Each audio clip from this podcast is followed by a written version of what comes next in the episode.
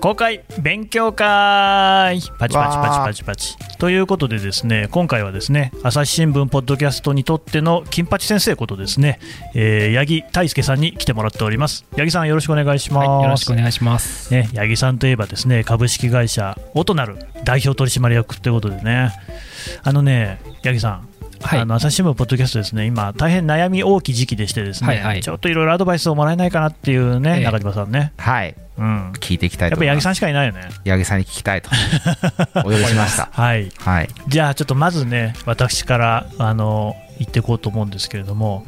あのこれからねまあ、これ今までもう現場からと深掘りっていうこの日本のプレイリストを、まあ、主にですね私手掛けてきたんですよはい。ただですね番組の内容もだいぶ似通っちゃってるっていうところがあって、はい何が違うんだっていう感じになってきたんですよねでもそこで深掘りの方にある番組も全部現場からに統合しちゃって深掘りの方はなんか別のねワンテーマでやっていこうかなと思ってるんですよはい。でまず最初にお聞きしたいのがあの長官、夕刊みたいな感じでね、はい今、午前5時に現場からも深掘りも配信してるんですけれども、うんうん午前5時の回と午後5時の回と、お1日に2本っていうことになったら、はい。さすがに多すぎますかね。なるほど。ま、でも私は結構、ポッドキャストの更新頻度は高い方がいいと思ってるので、あの、1本がこう重すぎたらあれですけど、うん、なんで、く分けた 方がまあいいかもしれな重いで時す。もあるけど あのえちなみにその重いっていうのはどれぐらい何分ぐらいとかありますあ長さですか長さ長さのことじゃないですか重いってあ長さのことです。うんうんそうですね。サクッと聞ける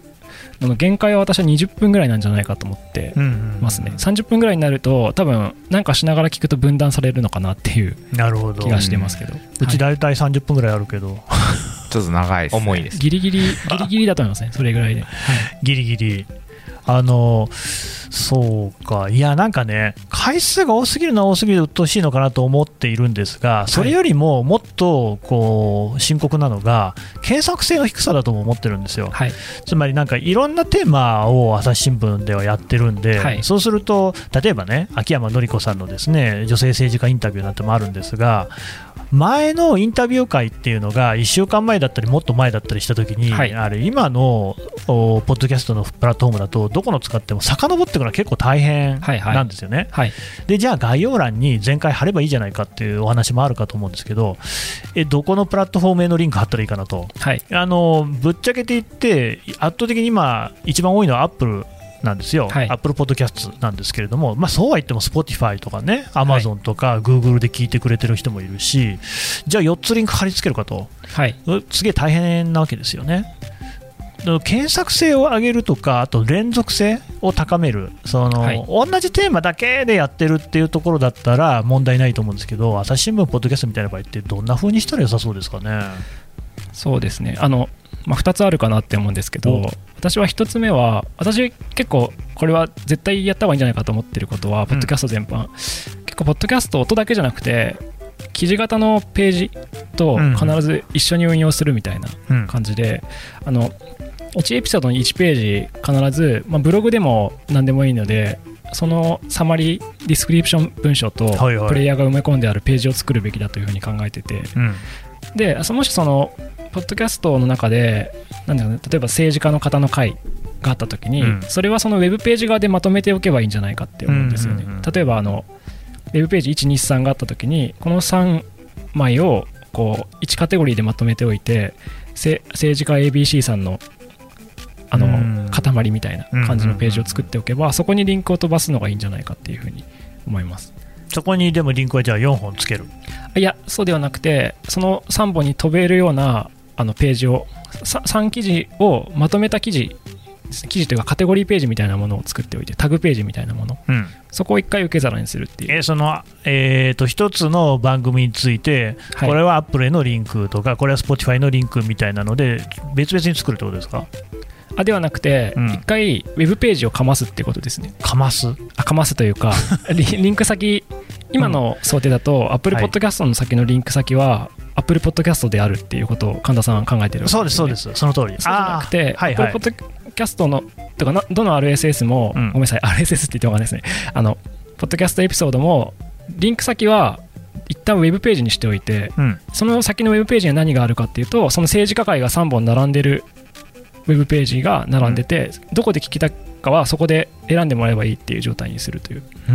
ん触りますかねなんかこの中島さんそれできるのそれはそのウェブページからそのウェブページ自体でも直接そのエンベッドプレイヤーっていうかそのウェブでそのまま聞けるよっていうのもありつつスポそこからさらはにこのエピソードをどんなポッドキャストプレイヤーで聞くかみたいのも選べるみたいなこともさらにそうですウねェブリにン貼っとくという感じですかね。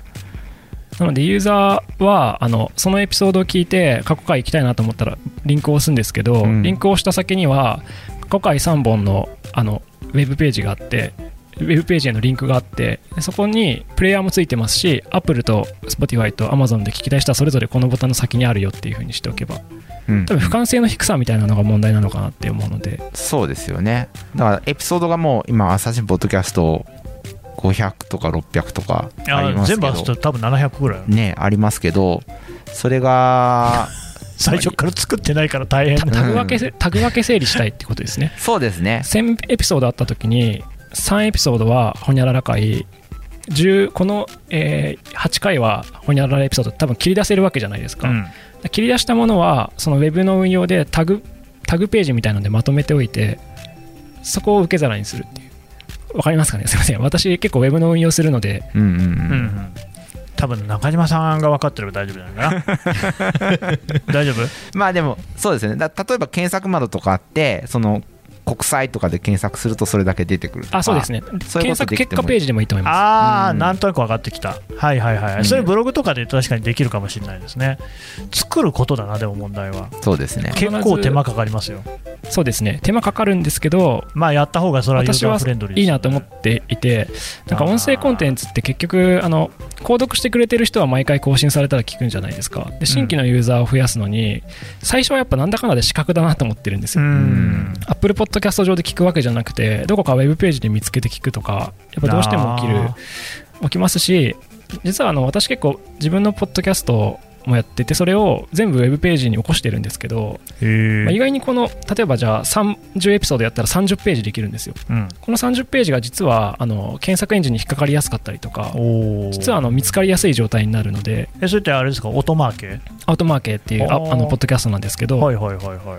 そうなんだ、じゃあ、でもそれ、本当はですよ、本来やっぱり朝日新聞デジタル上にあるべきだよね、まあそうですよね。 そうですね結構本気なコンテンツ運用です、今の私が申し上げたの、手間はかかります。うんでも、あのまあそうだよ、コンテンツってやっぱ資産にしていかなきゃいけないってい私やはお考っしえゃるる通りんでですすよ。よでね。ポッドキャストはオンディオコンテンツとしては資産になってるんで、うんあの30回更新したら30音源はできるんですけど、うん本当はその時に30ページ作った方がいいって僕は考えていて、うんそうするとそのウェブ側も資産になるじゃないですかとりわけポッドキャストってやっぱりストック型の、ね、メディアだから、はやっぱり積んでおくっていうことではねそういう記事があるっていうのは絶対あった方がいいですよねそうですねそう逆でにす30ページ書き起こすの大変ですけど音1本取った時に1ページできるんだったら1記事作れるわけなんでうん効率いいんじゃんって僕は結構思ってて、うん佐野君ちょっとやってみたいみたいな顔してるねえ、ちょ、 ちょっと待ってください。いや、僕は、あの、あそう違うあ利用の、する作人の手り間は始めた頃の書き起こしの記憶を今、そういやあのね 八木さんね、聞いてくださいあの朝日新聞でポッドキャストを始める時って最初はやっぱり朝日新はい聞デジタルに全部紐付けてたんですよ、はいでだから、まあ、書き起こしとかそれに近いような形で記事を必ず作って、ええそれにポッドキャストもあ乗っけてたんですよね、はいなんだけどそれやってるととてもやっぱり本数も作れないし、はいそもそも我々はポッドキャストが作りたいんであって別に記事を作ることっていうのは新聞記者が山ほどいるから、はいっていうことで途中から諦めたんですよはいだから今はその、まあ、出向部っていうんですけれどもその記者さん出演してくれた記者さんであったりその記者さんが所属している部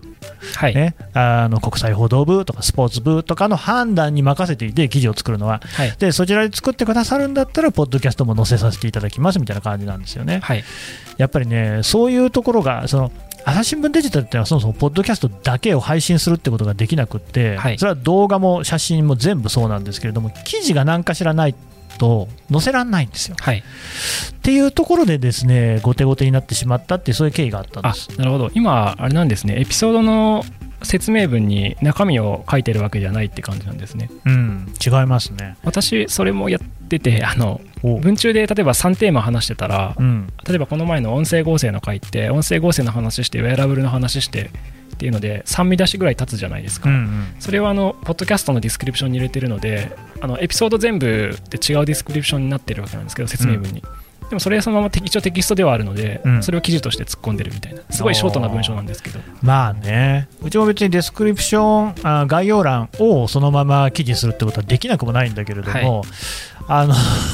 やっぱりね朝日新聞デジタルっていうページサイト全体のクオリティみたいなところで考えると、そうですよね、まあ、ちょっと跳ねられるんですよね、やっぱりそれは君、ダメだよと、はいあの他の全体の質下がっちゃうからみたいなことには多分なってくるし、僕もそう思うんですよ、はい、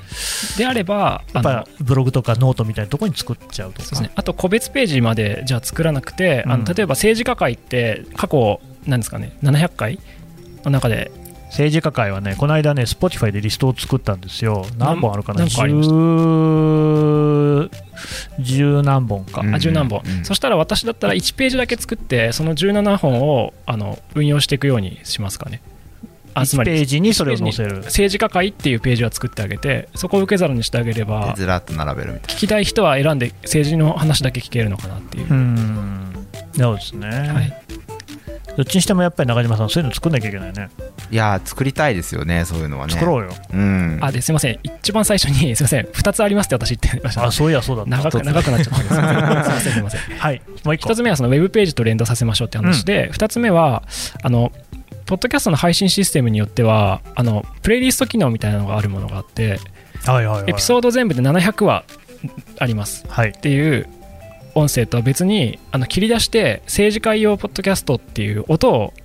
別のポッドキャストのこうサテライトみたいなのを作る機能があって、うんうん政治界、経済界、あとはちょっとエンタメ界みたいなので、分けて、そういうポッドキャスト音源としても分離しておくっていう、うん子供のものを作っておくとかもありだと思います。それって全部のプラットフォームでできますえっと、できるものとできないものが、 Spotify はできることが。分かったんで作ってみたんですよ、はいアップルできますかね今のはですね、私がご説明したのは、配信プラットフォームじゃなくのて先ではなくて、はあ手元で手元でできるんですかそういうの複数番組砕いておくとかできるんですよへえね。これ、デメリットは、あの、フォロワーが分散してしまったりとかします。ほあー本体の番組はフォローしないけど、経済界だけフォローしてるとか。リスナーさんにとっては朝日新聞の番組増えたみたいに見えると思います、おーうんえ実際は過去回をアーカイブしてどはいはいテーマでまとめてるみたいな状態になえるそれできるんだったらそれいいじゃないですか、あれあの CMS, CMS で配信システムによっては複数 RSS を作れたりとかすることがあるのでそれで形作るえで何分類するかとかはまあ設計したいですけどねうちで使わせていただいてるオムニーでもできるんですかあできますあそうなんだ中島さんそれやろうよそうそれできるんですけどなんだよなん だよ 今あの一つのプログラムの中にはいあのもうよ5番組詰めちゃってて詰めちゃってる溢れちゃうんであもうそこから入んないんだわなんか上限の制約とかの話はあるんですけどなんかでもすみません、うんあそうそれなんか拡張できる気がするんでちおょーっと今度 確認してきますねえねえやっぱりさ八木さんに早く話を聞くべきなんいだやよ本当ね、 俺たちでやってたってダメなんだからさ、 ううんんやっぱでもただ一方ではやいっはいぱ番組がどんどん増えていくことが、うんあのそのこれはアーカイブですよとかこれは最新ですよとか、うーんえーまあねそうでいすうねのがリスナーにとっては若干分かりにくくなるかなとそのあ親ー親番組がニュースの現場からでそうですそねこから他のこう番組が、えーそ説のそ明は必要のテーマだけ、えっと、継ぎ足し継ぎ足ししてきますよみたいな構造がリスナーさんにとってはなんかこう理解できないですねそこをフラットに並んじゃそっうでてすねるか分らかりづらくなるのはありますねうんでもそれこそその概要欄とかで説明するしかないんじゃないのまあねそういう形でやるっていうのも確かに一案いや私ね、いつもね、自分でオムに組んでて思うんですけど、もうすでに概要欄の一番最後に打ってある、朝日新聞デジタルのね、ランディングページってやつへのリンクが貼ってあるわけですよ。うん意味ないなと思っていて、全部載ってないですからねそうなんですよね、うん朝日新聞デジタルの記事と紐づいているポッドキャストって、多分1割ぐらいしかもうないんですよ。うんだから、それをその現場かあの、ね、他の切り出すんであれば、現場からに対するリンクっていう風にするっていうような感じにはできるかなっていうそうですねだから僕もその外部の人に「朝日新聞ポッドキャストはここ行けば聞けます」っていうのを説明するときにすごいあの難しいでしょ。決定版がなくてないそれちょっと感じますねそう分かりづらいだってそれあれだもの社内の人この間も編集局長にそうやって聞かれたからね どうやって聞くんだっつって、そうですようねん、それね困るんですよね実際ねでもそういうのっていうのもだから徐々には解決していきたいじゃないですか、うん、うん、あれなんかどうしたらいいんだろうねそうやっぱ例えば古典ラジオさんとか、はいはいあのーリスナーさんが初回か古典ラらジオいいな全部聞きましたとかうんもうなんか23回聞き直してますとそうなかんですよ言うじゃないですかうんうんで古典ラジオさんもうちよりも長くポッドキャスト始められてるのでその週2とかの更新ですけど何百とエピソードがあっいっぱいてある、でも全部聞かれてると、うんその最新回だけじゃなくてですね、うんでそうするとやっぱり再生数もそのアーカイブ分ロングテールじゃないですけど、う毎日聞かれてるからもう全体の再生数やっぱ伸びると思うんですよねん、。ですよだからねうちのポッドキャストももうある程度そのニュース性があるものってあるので、うんまあ、その1年後聞いた時にちょっと今じ状状況違うなっていうものもあるはありますけど、うんうんそうじゃないその今聞いても全然古びないものいっぱいあるじゃないですか。うでそれをこう古びないものあるんで聞いてくださいねみたいな形でこう分かりやすく届ける仕組みがあればんうんもっとこうあのおいろんな方にこう過去回もそのすすそう捨なてんでてすしよねまったものじゃなくてうんいつまでもこう聞聞く価値のあるものとして見出してもらえると思うんですけどねそれねすごい重要だと思うんですうよ、んなんとかしましょうよなんとかしたいそこでやっぱ私はウェブページ化しとくとか、まあ確かにそれが一番ね、シンプルな全部必ずたどり着けるる状態にしとくと か、うん古典ラジオさんとかもあの結構まとめてるじゃないですか、まとめてるウェブペまとめージ上でてもますねこのテーマに関してはこの3エピソードとかってなってるんで分かりやすくて、うんなんかああいうふうにまとめておくと、聞きたい分だけ、例えば歴史会とか、朝日新聞ポッドキャストもあると思うんで、はいはいはい、そこに興味がある確人じゃもっと多分全部聞きますって多分なる気がしてて、でも今、たどり着けないですよね、そう確でかにす。ね。でまあ、言うて例えばですよ、今のアフガニスタン情勢とかもいずれ歴史になっていくっていうところもありますからね、これを積んでおくっていうのは非常に大事ですよね。そうですね本当にその時の証言っていうことでうんうん本当ファクトチェックのはいはいはいそのはベーい、スになる可そう能性かあもりますよね。あこのーそうやっ時てね、ファクトチェックとかいう言葉をね、突きつけられると、本当にやんなきゃって気持ちになりますね。なんか音ってやっぱそれできるっていう か確かに活字ってか改ざんできちゃうんですけど改ざんできるん音で喋ってるとなかなかやっぱ変えられないんで確かにそうですねうんよし、よしって言ったけど、こからそうですね、まあ、でもこれはちょっとね、あのー中期的くらいでちょっとやりましょうね、短期は多分なかなか難しいんだけそうですねど、手間はかかりますね、でもやんなきゃいけないよな。はあと全ページまとまってるところはあの絶対作った方がいいと思いますうんい、なるほどね。うんあとどうですかね、その僕はあの一つの考え方として、そうやって、えー、と現場からに統合した場合ですね、深掘りの方は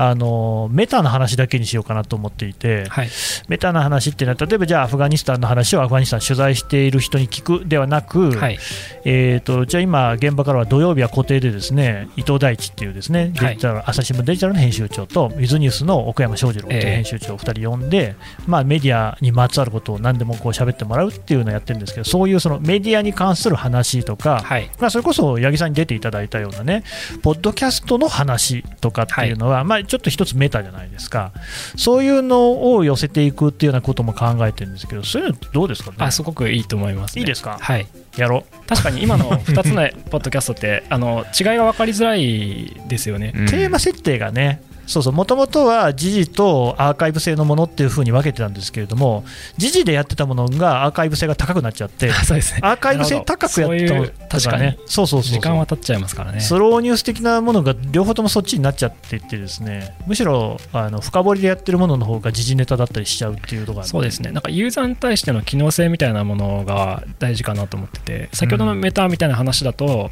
多分全体像を理解するのはこれだけ聞いとけとかいう感じになって、時事ネタで全体的にこう流動的に聞いていくのはこっちみたいなこうんとができるので、ユーザー的には勉強するのはこっちみたいなキャッチアップするのはこっちみたいななるほどね、うんのだとそういう結構わわかけりや方すいはねかもしれないですね、うんじゃあそんな感じでやっぱやってこっかな今んとこあれですよね中島さんね、はい数字見てる限りだと朝出すのと夕方出すのとそこまでそんなに差はないかなそうですねやっぱりちょ夕っと違うけど方ね出す方が若干数字は落ちそるうんでですすねけどはいあのなんか半分と倍ほどの差はつかない、うんはないかなっていうね、今両方同じタイミングで出されてるって最初おっしゃいましたっけえあえっとね、だから現場からと深掘りは両方とも午前5時に出してあなるるんほでどすよ。はいただ、その最近、こう思考として、えー現場からの方で1日2回出すっていう日を設けていて、はいでそれは1本目は午前5時、2本目は午後5時に出してるんですよね。はいと午後5時の方がやっぱ数字はちょっと低くなるっていうのは分かったんですけど、まあ、そこまで顕著な差っていうことでもないっていうね。そうですねうんもともとリスナーさんの傾向として、うちは一番あの朝が聞いてくれる方多いんで、はいまあ、それがそのまま反映されてる感じですよね。朝の方がなんかその一日で聞く時間を選べる感じですよねなんかそう思うんですよねなんか朝出しといてもらったら10時でも聞けるし7時でも聞けるんですけど、うん17時に出されるともう選択肢がなるほどね夜の夜のしか時間しかないんですけど、うんその時間って多分聞けない人もいる可能性があるんで選択肢を確かに減らしてしまうから朝の方がまあいいのかなっていううーんはいこれ発想なんですけどその朝5時と夕方5時に時間帯分けるんじゃなくて両方出すあ朝5時に2発はいは一い気に出すっていうのはまあ発想としてありますよねそれどうですか八そうで木すさねんポッドキャストって結構聞くときはユーザーはあのストックしといて後で聞くっていう傾向あると思うんでそうかそれもやってみますかじゃあうんそれ もやってみますかってなんかあん逆にま言うりとその移動時間うんに今からなるけどなんか来てるのあるかなみたいな見方するんでうんうんその時に届いてなければ聞かないですよねでも実はエピソードはできててその1時間後に公開準備してるかもしれないんですけど本当は私が出かける前の時間にもう上がってきてれば聞くっていうのとかがうんつまりユーザー側がタイミングを選べるようになってるのでなるほどそうはい確かにそうだ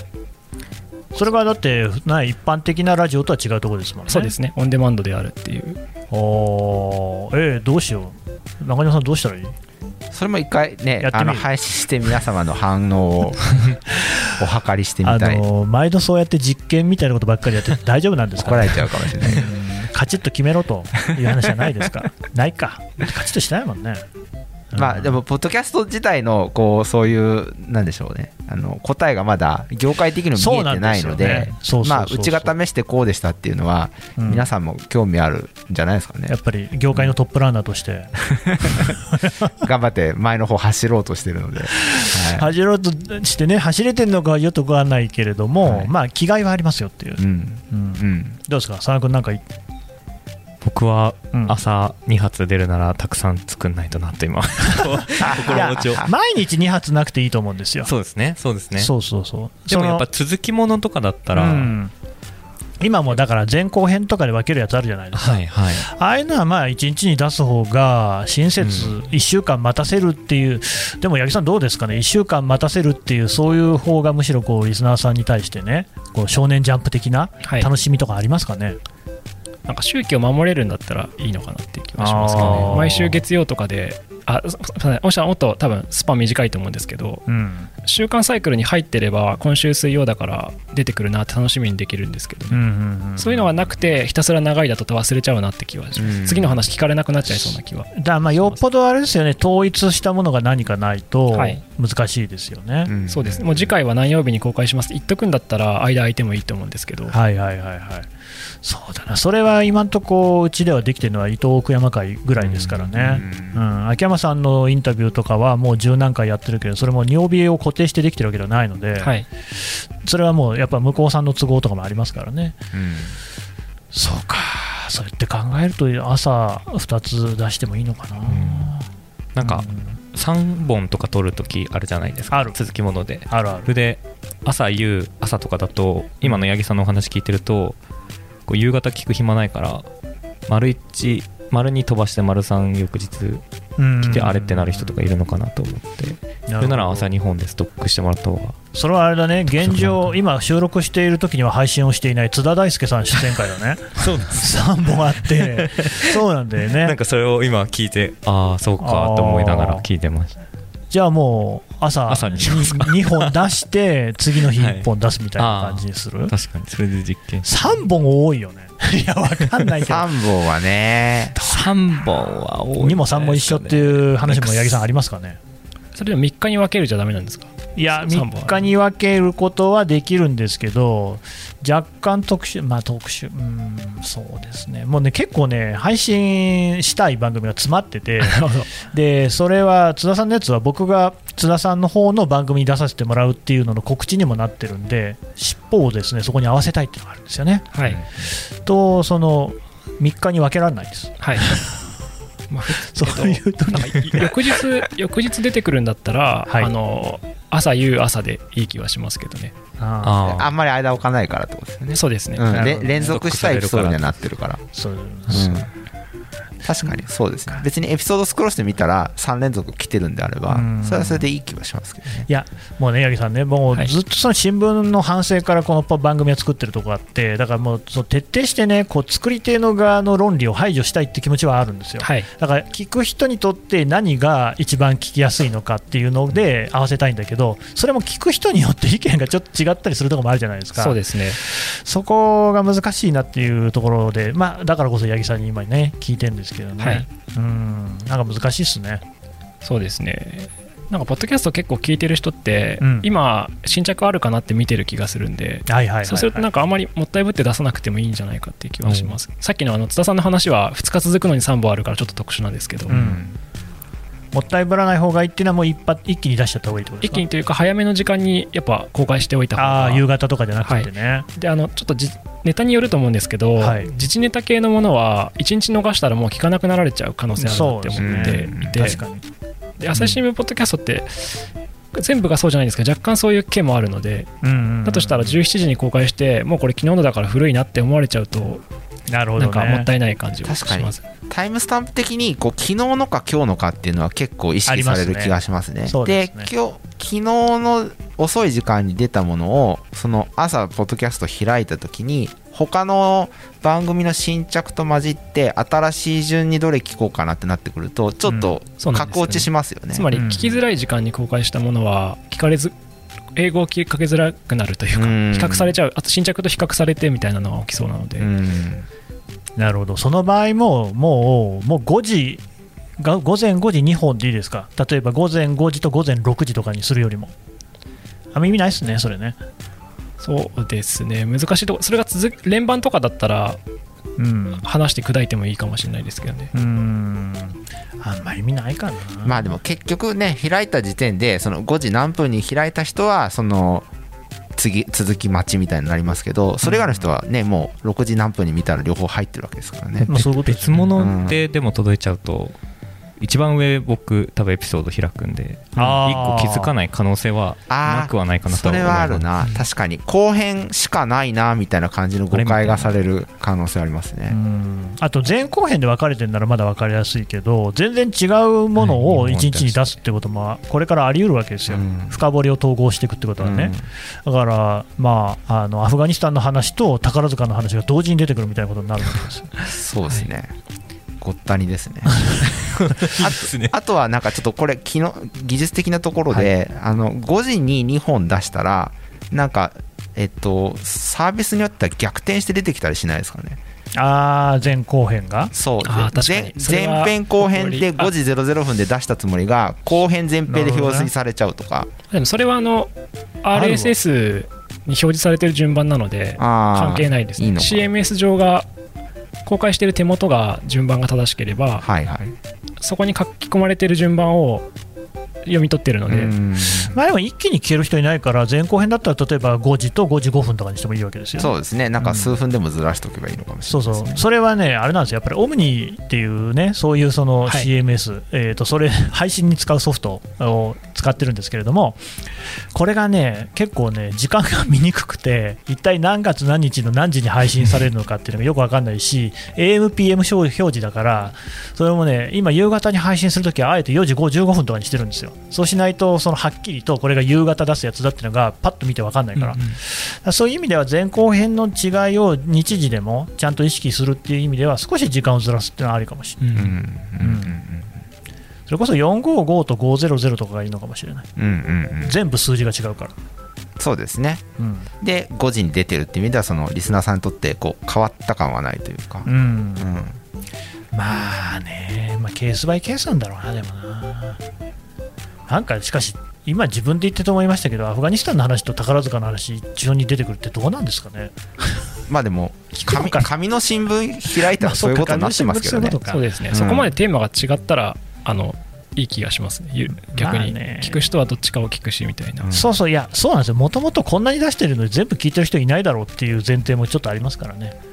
うんまあこの前まあアンケート取ったら全部聞いてるって 人がいやだからあれはやっぱりちゃんと熱心にね、コメントも書いてくださるような人だから、そういう人確かがにいるってこと確かに多分全体で言ったら、そんなになまあそうですな統計が取れないですけど、うんねじゃないかな、だって自分自身聞いてないですから ね、自分自身聞いてないってのは別の意味がありますけどね、よねうん僕、自分の声聞くのが嫌いなの で、一切聞かないんですけど、中島さんだって全部聞いてないでしょ、いや聞いてないですねそうだよね聞いてないけどいややっぱそうですよねだから全部聞いてるって方が少なくともいらっしゃるのはすごいあの嬉しいなめちゃくちゃありがたい話だよね。うんなんだけれども、そこにあぐらをかいていいのかという気持ちもあいるやそうですねでそこに対してやっぱりねアクセスもっとしやすくしたいなとうん早めの時間に公開した方がいいのかなと思うんですけどなんか朝刊の新聞みたいに、うんなんですけど全部まとめて出すよりはちょっとこうわざと時間を分けた方がいいような気はしますねおお、そうですか、はい、どれぐらい分けた方がいいですかね、まあ、1本目を出した人が瞬時に聞くとしてなんかあの余韻を楽しめる時間みたいな、うんだいまあ、い1時間とかうん2時間とか分かんないですけど、朝帯でちょっと時間ずらすみたいなそうですね、うん、なるほどね。まあ、ラジごオのニュースみたいな感じですうんはいはいはい、 6時台のニュース終わってもまた、た8時にもニュースやってるみたいなうん、うんうんまあそうだまな、あ答えはあの正解はない本問当題だでとすはよ思ね、うんですけど正解のない世界ですからね、あと多分媒体とかコンテンツにもよりますよねあー全部これがニュースコンテンツだったら当然一番早い時間に出さなきゃいけないとかなると思いますしいわゆる決めの問題ってやつですね、そうか、これディレクターに決めていただければあ私ですか、はい、うーん、まあ、そうすると適当な、そうですいやね僕は結構朝日新聞ポッドキャストはいにたどり着く瞬間は私の場合は夕方なんですよあそうなんですでか、なんでかっていうとあの19時にあのちびっこのお迎えに行ってですね飯を作り、り始めるっていう時間はいにはいはいはいあの時間が空くのでうん、でもその時間に公開されてれば聞きますけどね、じそゃあの時間にも夕し方機会公開されてなかったら、じゃあもう今日はないんだなってなっちゃうんで、ただ私の場合は夕方なんですけど、人によってこの隙間時間が存在する時間はか違うと思うので、ももしかしたらお昼前の10 12時から12時半のお昼時間かもしれないですし、よそのポッドキャストさんって何時に配信してるのが一番マスなんですかねやっぱ朝なんですかねなんかコンテンツによってまちまちな気もしますね。でもなんかこうやっぱポッドキャストのこうウェブサイトのアーカイブとか見てると時間帯まで分かんないのもあるからもはやいつ出したのかちょっと分からないっていうか、 RSS が読み取った時間になってますからうんね、あれは。うんうんうんそうですねまあでも結構自分ではあれですけどねその、まあ、まとめ聞きをすることが多くて、うんうんで僕が聞いているアプリだとその再生済みっていうのは再生済みのこうなんかマーク出るんですよね、うんだから、まあ、再生してないっていうのをそれでだからこうなんかね週に1回ぐらいアクセスするわけですよ、それであの再生されているのが3本あればその3本聞くみたいな聞き方をしてるから、まあ、時間帯そんなに変わっても、直近のものに関しては再生してなかったら聞いてくれるんじゃないかなと、どうかね、佐野君、うんそうですね早めの時間の方が僕的にはあやなた、どういう聞き方をしてるのいや僕はやっぱり日によって聞ける時間朝の散歩そりゃそうだよのね時間とかもありますし、やっぱ日によって隙間の時間がかなりころ変わるので、うん朝そ早いの時時間ににってことだ。そうですねその時に公開されてるものの中から聞くっていう感じなので早めの時間の方がその隙間時間と当たる可能性は高いかなって思います、でも多分どっちに寄せるかって言ったら習慣化してる人に寄せるっていう方だと思うんだよね、うんだってそういですねつでもなんかき自分の好きな時に聞くっていうタイプの人はもうその人にお任せしちゃえばいいわけだから、そうですね、うんまあやっぱそういう意味で言うとなんかなんとなくこう新聞社報道機関みたいなイメージから聞くと、うんなんかやっぱ朝まずちょ朝刊が届くというか、うん、それによって一日始まるっていう時になんかそばにいるみたいなうんうん存在でありたいとも思うし、まあ、そういうイメージもあると思うのでやっぱ朝体の方がふあのイメージ通りなのかなっていう気はしますけどね。確そうでかすにねねなんか求められる話が政治家の方の話してても新しいものなんじゃないかっていういやイメージはあるわけですよね、うん聞く側からするとなんかふあんまり古いことはやらないよねってうんうん思うとなんか早い時間の方が旬な話題とかも新しいネタなんじゃないかみたいな感じやすいかもしれないですね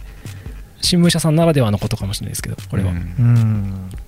まあ、あとはあれかな、なんかもし夜っぽい話があったら夕方出すとかね、 お酒の話とか、お酒になるとか、なんとかこのしみじみ人生を考えるような話みたいなのとかね、うんうん結構ね、それはあの朝日新聞デジタルの記事の方でも傾向がはっきりしてて、やっぱ朝方はビジネスっぽい話が読まれやすくって、で夜はやっぱそういうですね、なんかこうね、過去にはこういうこういろんな辛いことがあったけれども、今はみたいな話であるとか、そういうのが割と読まれやすいんですよね。でも、まあポッドキャストって聞く時間帯によって違うのかな、そうです僕は全然意識してないなっていうことを今思いましたね。うんいやそうなのかもしれないですねううんん、だって夜寝る前に聞く時もあるけどその時にじゃあねそういうものを選んでるかって全然選んでないうんうんうん選べちゃいますからね、うんそうですねまあ基本的にリラックスできれば何でもいいみたいな感じはあるかうな、ん神田さんの声聞きながら寝てますみたいな人の声この間ね、そういういうコメントをいただいちゃいましてね、オチが良かったですね、でもやっぱり金城武さんの方がいいっていうね、話でね、そりゃそうだよ、そう思いましたけどね、ねえなんで金城さんが出てきたのかな、神田と金城のあれかな、あ音あ歌か手なねえなんだろう連想なんですかねそうですね。 だったら神田正輝さんでもいいんじゃないのかあんまあちょっとあれかな、お年を召した から、うん、でもそんなこと言ってくれるまでなるっていうのは、本当ありがたい話じゃないですか、そうですいやね本、当にまあ習慣化されてる方ってことですね、うんだからやっぱそういう方その寝る前に聞くとか朝聞くとか結構習慣化してる人いるみたいですよそね、うその作業中に聞いてますみたいな人もね、でやっぱこうながら聞きの方がその八木さんの前のお話でもあったようにはいはい90何パーセントなので、ねやっぱその方のそのながら聞きできる時間帯っていうのはやっぱりかなり個別具体に94%、うんそうですよね、 94%そうか、だから八木さんだったらお迎えの時間だし、うんまあね、お買い物の時間だっていう人もいるだろうし、あと農家の方でね、農作業しながらやってますみたいな人は日中だろうし、そうでありすまねしたね早朝作業かもしれないですし、あと社内のうちのそのクリエイティブあの広告のクリエイティブの方はいはい、が社社員がポッドキャストを聞いてるっていうのを立て続けに最近聞いたんですけど、うんえーその3人ともランニング中に聞いてるあでーいつやってんだろう、ランニング。うん朝かなまあ朝なのか夕方なのか夕方かねはいでけどやっぱりそういうシーンですよねうんあとあれだよね、佐野君、ほら、編集センターの人が聞いてるっていうと、あれ、多分紙面組んでる時に聞いてんだよね。ああ紙面組みながら聞けてるのかなあ、それは違う。いつ聞いてんのかな結構聞いてる人いるって言ったじゃないはいはいはいでも多分その紙面例えば夕刊